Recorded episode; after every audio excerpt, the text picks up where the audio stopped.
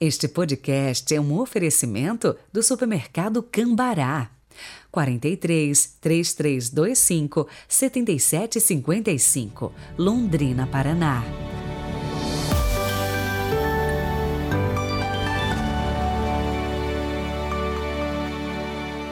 Olá, bem-vindos! Hoje é terça-feira, 5 de julho de 2022.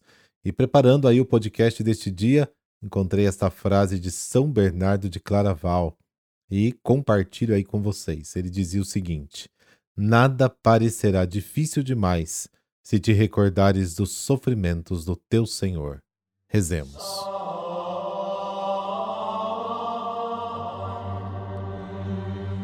Pelo sinal da Santa Cruz, livrai-nos Deus, nosso Senhor, dos nossos inimigos.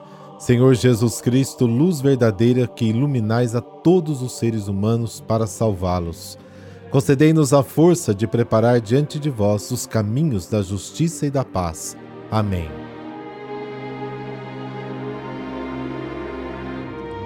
Mateus capítulo 9, versículos de 32 a 38. O Senhor esteja convosco, Ele está no meio de nós. Proclamação do Evangelho de Jesus Cristo segundo Mateus. Glória a vós, Senhor. Naquele tempo apresentaram a Jesus um homem mudo que estava possuído pelo demônio. Quando o demônio foi expulso, o mudo começou a falar. As multidões ficaram admiradas e diziam: Nunca se viu coisa igual em Israel. Os fariseus, porém, diziam: É pelo chefe dos demônios que ele expulsa os demônios.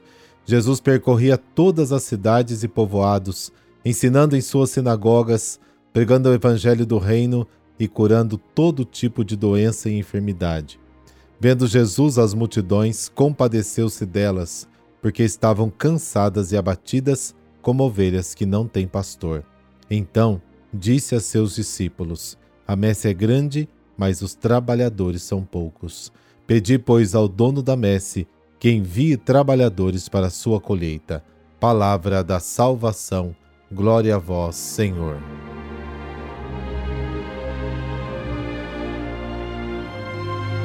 O evangelho de hoje nos apresenta dois fatos. Primeiro, a cura de um mudo, e depois, um resumo das atividades de Jesus. Esses dois episódios encerram, por assim dizer, a parte narrativa dos capítulos 8 e 9 do Evangelho de Mateus, em que o evangelista procura indicar como Jesus colocou em prática os ensinamentos dados no Sermão da Montanha. No capítulo 10, cuja meditação começa no Evangelho de amanhã, vemos o segundo grande discurso de Jesus, o discurso chamado de missão. Em um único versículo, Mateus escreve a chegada de um processo diante de Jesus, a expulsão do diabo e a atitude de Jesus, aqui e nos quatro evangelhos, e a atenção e o carinho dele pelos doentes é evidente. As doenças não eram apenas deficiências corporais, surdez, cegueira, paralisia, lepra e muitos outros males. Afinal, essas doenças nada mais eram do que a manifestação de um mal muito mais profundo e vasto que prejudicava a saúde das pessoas, ou seja, o abandono total e o estado deprimente e desumano em que eram obrigadas a viver. As atitudes e curas de Jesus foram dirigidas não só contra os males corporais, mas também e sobretudo contra este mal maior do abandono material e espiritual, onde as pessoas eram forçadas a passar os poucos anos de sua vida. Então, além da exploração econômica que roubava metade do salário da família, a religião oficial da época em vez de ajudar as pessoas a encontrar em Deus uma força para resistir e ter esperança, ensinava que as doenças eram um castigo de Deus pelo pecado. O sentimento de exclusão e condenação aumentava cada vez mais neles.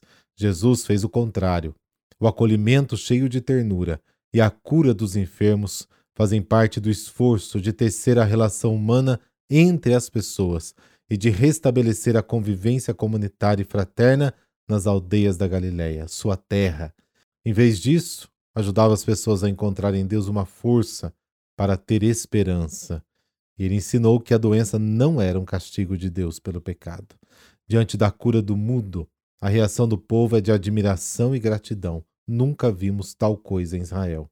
A reação dos fariseus é de desconfiança e malícia. ele expulsa demônios pelo príncipe dos demônios. Incapazes de negar os fatos que acusam a admiração das pessoas, a única maneira que os fariseus encontram para neutralizar a influência de Jesus diante do povo é atribuir a expulsão ao poder do maligno. Marcos apresenta um extenso argumento de Jesus para demonstrar a falta de coerência e a malícia da interpretação dos fariseus. Mateus, porém, não apresenta nenhuma resposta de Jesus à interpretação dos fariseus, porque quando a malícia é evidente, a verdade brilha por si mesma. É bela a descrição da atividade incansável de Jesus, na qual aparece a dupla preocupação a que aludimos: o acolhimento cheio de ternura e a cura dos doentes. Nos capítulos anteriores, Mateus já havia aludido várias vezes a esta caminhada de Jesus pelas aldeias e cidades da Galiléia fazendo o bem. Vendo as multidões, teve compaixão delas, porque estavam cansadas e exaustas, como ovelhas sem pastor.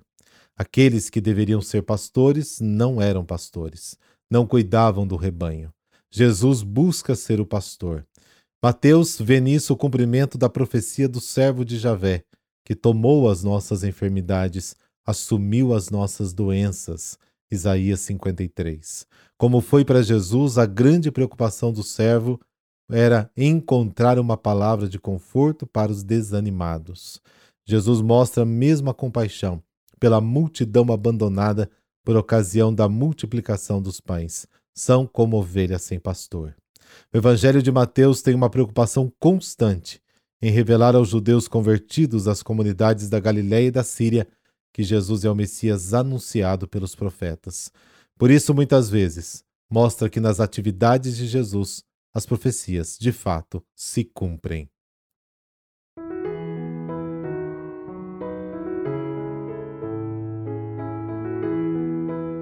E hoje a igreja celebra Santo Antônio Maria Zacarias.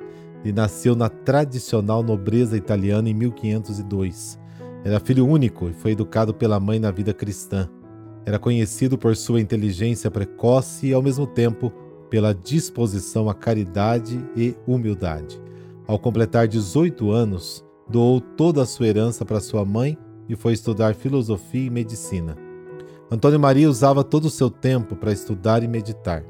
Ao invés de se vestir como fidalgo, preferia as roupas simples e comportava-se com humildade. Depois de formado, exerceu a medicina junto ao povo, cuidando principalmente dos que não tinham recursos.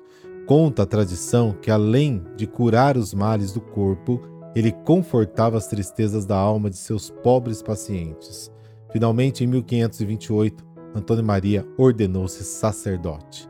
Fundou a Congregação dos Clérigos Regulares de São Paulo, cujos membros ficaram conhecidos como Barnabitas, pois a primeira casa da ordem foi erguida ao lado da igreja de São Barnabé, em Milão Fundou também a Congregação Feminina das Angélicas de São Paulo e criou grupo de casais para os leigos.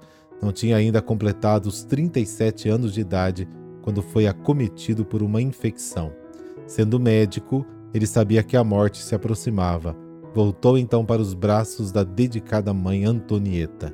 Ele morreu sob o teto da mesma casa onde nasceu, no dia 5 de julho de 1539.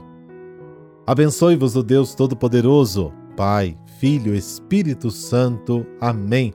Boa terça, nos encontramos amanhã.